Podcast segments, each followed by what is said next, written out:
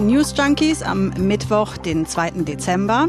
Und wir fragen uns heute, wird nun alles besser? Großbritannien hat jetzt den ersten Corona-Impfstoff zugelassen und in der EU läuft das Zulassungsverfahren. Deswegen sprechen wir heute über das Impfen wie so ein Zulassungsverfahren funktioniert und warum es bei Corona so viel schneller geht als bei anderen Impfstoffen. Und wir gucken noch in die USA, nach Georgia. Da geht gerade ein Video in den sozialen Netzwerken rum von einem ziemlich angefassten Regierungsmitarbeiter. Denn Menschen, die dort irgendwie mit dem Wahlverfahren zu tun haben, die werden bedroht und haben Polizeischutz. Und ganz am Ende der News Junkies werfen wir einen Blick in unseren Zitate Weihnachtskalender. Dörte, ich bin so gespannt, was du für uns vorbereitet hast. Kann ich davon ausgehen, dass du dich angestrengt hast? Äh, natürlich, vollkommen klar. Mm. Du wirst überrascht sein. Ich bin gespannt. Wir sind übrigens Jörg Poppendick und Dörte Naht. Guten Tag. Hallo. News Junkies. Was du heute wissen musst. Ein Info-Radio-Podcast.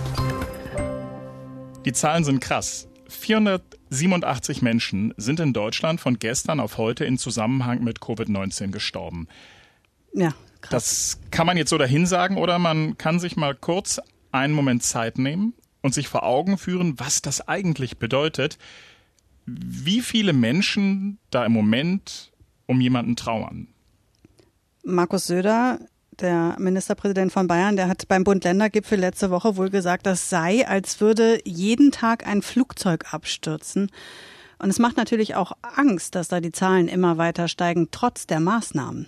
Da lohnt es sich, das auch nochmal ganz nüchtern anzugucken, denn die Todeszahlen hinken immer ein bisschen hinterher.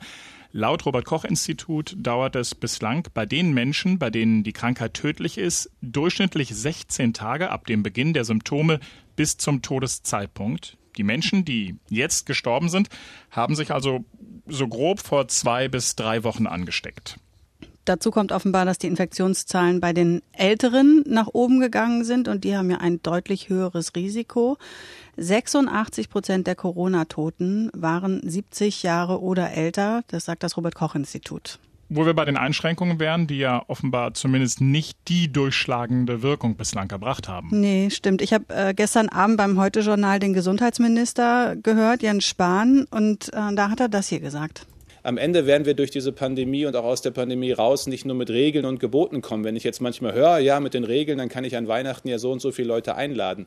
Die Regeln sind nicht dazu da, damit man sie dann einmal voll ausnutzt, äh, sondern eigentlich geben sie eher eine, eine Richtung, eine Leitlinie, die wir am Ende doch füllen mit unserer Verantwortung als Bürger. Also es geht doch nicht darum, irgendwie alles nur zu machen, weil man darf oder nicht darf, sondern es geht doch darum, dass wir aufeinander aufpassen wollen, dass wir Todeszahlen vermeiden wollen, dass wir Leid vermeiden wollen. Und das können Sie am Ende nicht per Zwang erreichen, sondern nur, wenn wie bisher, auch das gehört ja mal dazu, muss man auch mal Dankeschön sagen, die allermeisten Bürgerinnen und Bürger eben sagen, wir passen aufeinander auf.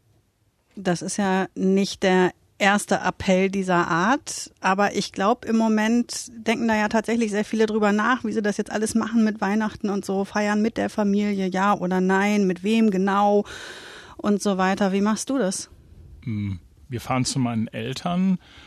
Ähm, aber nicht, wir übernachten nicht bei ihnen, sondern haben uns eine Ferienwohnung genommen und wir werden deutlich vor dem 24. zu meinen Eltern fahren, sodass wir quasi vor Ort ja in so eine Quarantäne gehen. Also wir werden da sein, aber meine Eltern zumindest nicht in geschlossenen Räumen sehen in den ersten Tagen, sondern haben uns verabredet für den Klassiker, ja, den Spaziergang um den Block oder durch den Wald. Und dann am 24., das wird dann quasi fünf Tage später sein, werden wir natürlich drinnen feiern, essen und trinken. Das ist der Plan. Wie sieht es bei dir aus? Bei uns ist total unsicher. Wir sind gerade auf allen Ebenen am Diskutieren. Sowohl unsere Eltern diskutieren das unter sich, wie sie es handhaben wollen, als auch wir. Wir könnten auch fünf Tage ungefähr in Quarantäne gehen, bevor wir losfahren.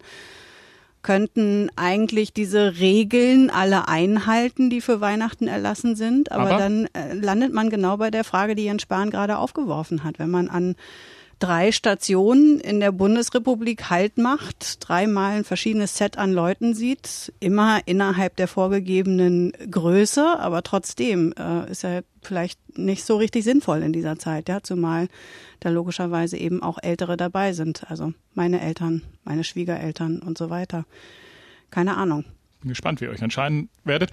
Das Gute ist ja, beim nächsten Fest, beim nächsten Weihnachtsfest werden wir uns diese Gedanken nicht machen müssen. Zumindest gibt es eine berechtigte Hoffnung darauf. Ja, genau, denn es soll ja jetzt nun mit dem Impfen losgehen, ja?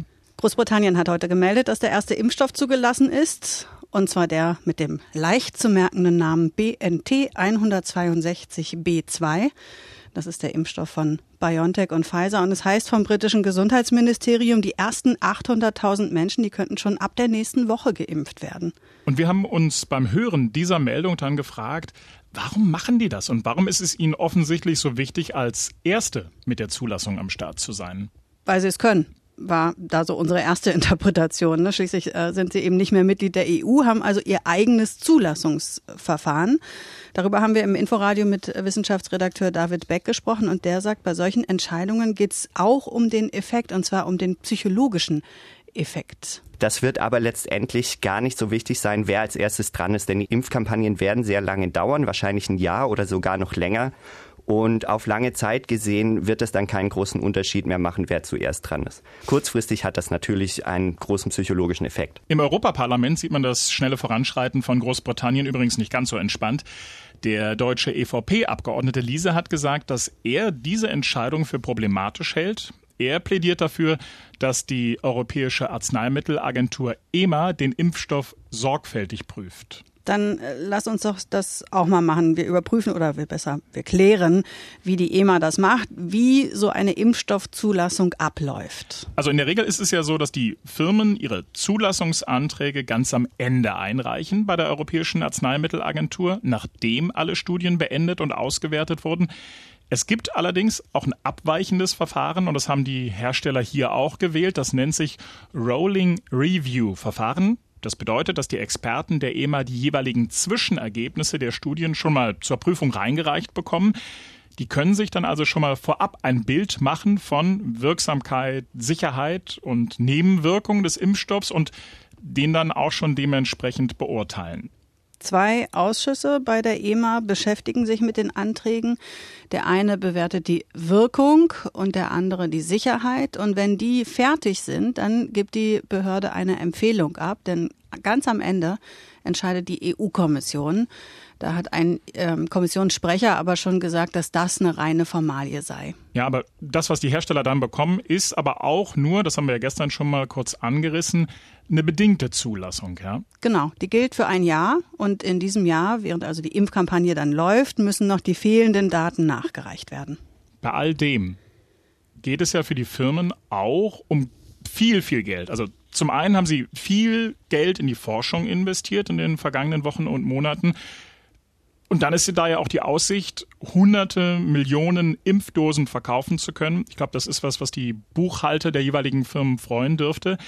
Da würde man ja jetzt erwarten, dass diese Impfstoffhersteller bei der EMA nochmal extra für ihren Impfstoff werben. Mhm. Äh, Wissenschaftsredakteur David Beck hat uns dazu gesagt, dass das wenig Sinn hat. Viel mehr Möglichkeiten, als sich gegenseitig mit Pressemeldungen zu übertrumpfen, wie wir das vor drei Wochen zum Beispiel bei BioNTech und Moderna gesehen haben, werden die Unternehmen nicht haben.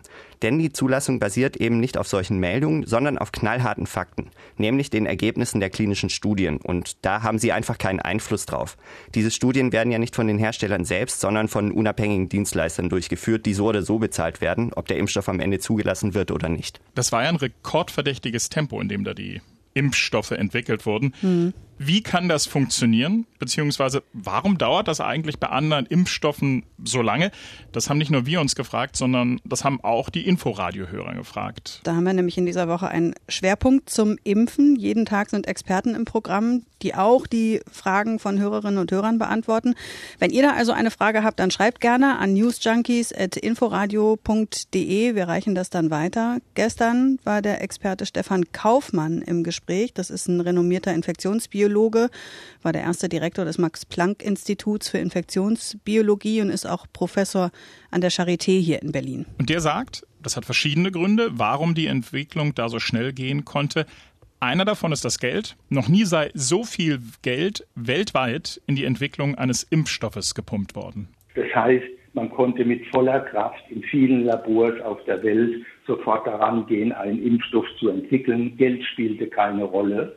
Das ist bei Impfstoffen gegen Tuberkulose, Malaria, AIDS sehr, sehr viel schwieriger gewesen, die finanzielle Situation. Und dann gibt es eben auch noch Erreger, die sind so trickreich, dass es eben nicht so schnell klappt. Und das sind genau wieder die, die wir noch haben, Malaria, HIV und TB, die eben doch auch schwieriger zu bekämpfen sind von unserer Immunantwort.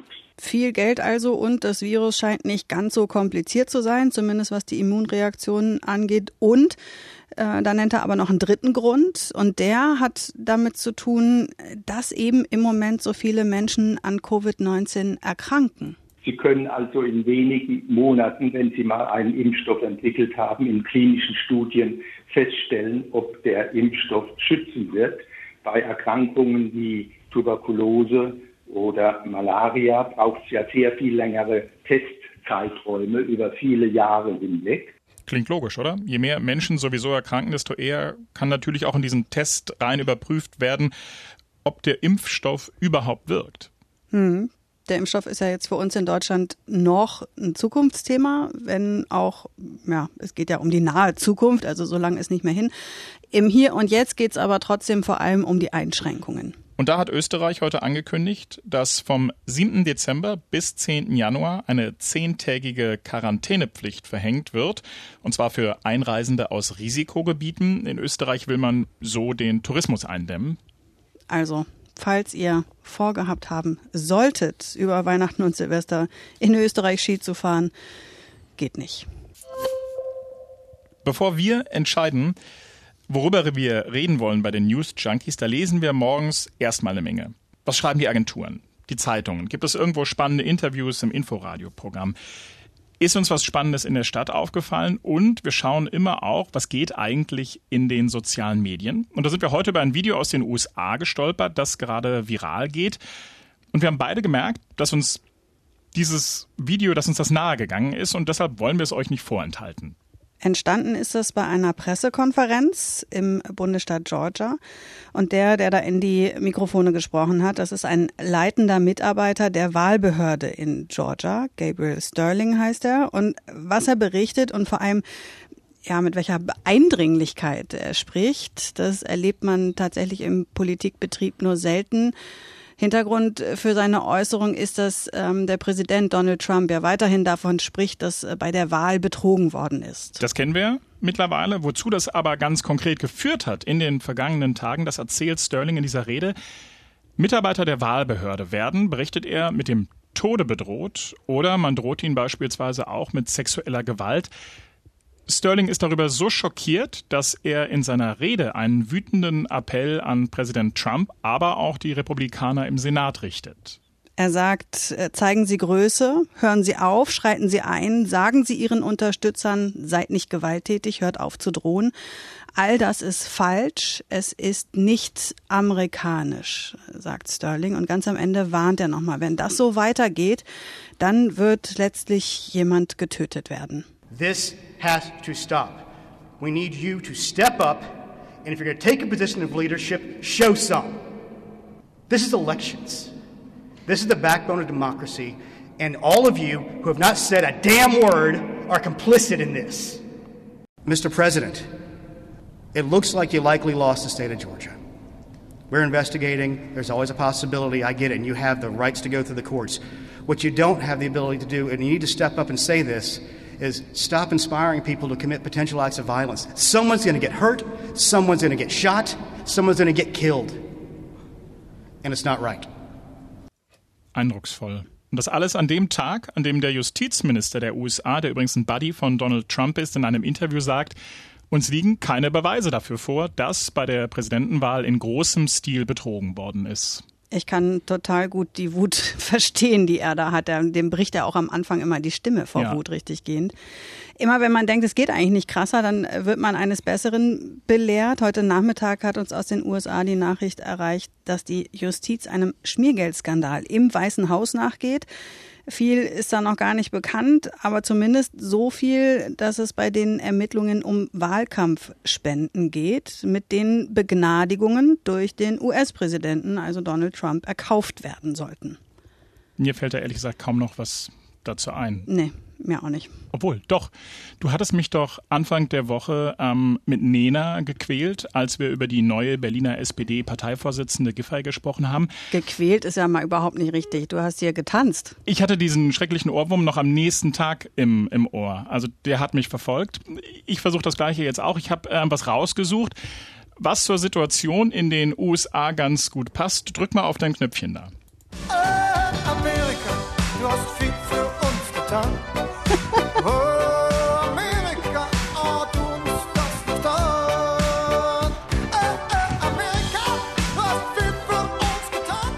Herbert Grönemeyer. Ja, na gut. Hätten wir nicht lieber Legt die Welt in Kinderhände spielen können oder sowas? Ja. Oder Männer? Oder Alkohol? Alkohol. Ja, gut. Ich mach das mal aus, okay? Wo wir ähm, eigentlich beim nächsten Thema wären, denn Herbert Grönemeyer ist ja auch eine Persönlichkeit der Zeitgeschichte, kann man das so sagen? Ja. Und damit wären wir beim 2. Dezember. Wir machen. Warte, warte. Ja. Wenn wir das nächste Thema anfangen, wollen wir das doch auch mit dem Geräusch trennen, oder? wir wollen wirklich jeden, jeden mitnehmen. Also, der 2. Dezember und wir öffnen das zweite Türchen unseres Zitate Weihnachtskalenders. Wieso fängst du damit eigentlich an, wenn es, wenn heute ich dran bin? Na, ich versuche doch nur den Hörenden zu erklären, was Irres wir jetzt hier gleich vorhaben werden. Also, du hast mich gestern herausgefordert. Ja. Hast mir ein Zitat vor den Latz geknallt. Irgendwas mit, vorher sieht alles groß aus und wird dann kleiner, wenn man sich nähert und ich sollte raten, wer es gesagt hat. So, und jetzt Du hast sollte. überhaupt nicht aufgepasst, ne? Doch? Bin, bin entsetzt. Ich werde am Ende der, äh, der Woche nochmal so eine Leistungskontrolle einführen. Ja, jetzt lass mich doch mal ausreden. Also, ich leg dir jetzt heute was vor. So wolltest du das ja. Ne? Ja. Ich habe was rausgesucht, aber habe gleichzeitig gedacht, oh, Politiker-Zitate, vielleicht irgendwie auf die Dauer ein bisschen langweilig. Ich habe was anderes für dich.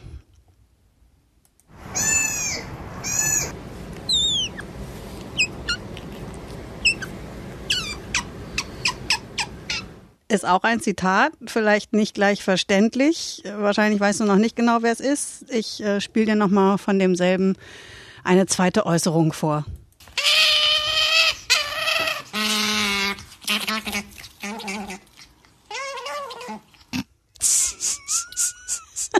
Wir haben mal, wir haben mal in der Nähe ähm, eines Zoos gewohnt und man hat immer die Gibbons gehört. Uh, uh, uh, uh. Äh, Das war es nicht. Gibbons sind es nicht. Ähm, Ich finde, die klingen, klingt, klingt wie eine Möwe, oder? Oder wie eine betrunkene Robbe. Soll ich auflösen? Sehr, sehr gern. Es ist ein Fischotter und der Fischotter ist das Tier des Jahres 2021.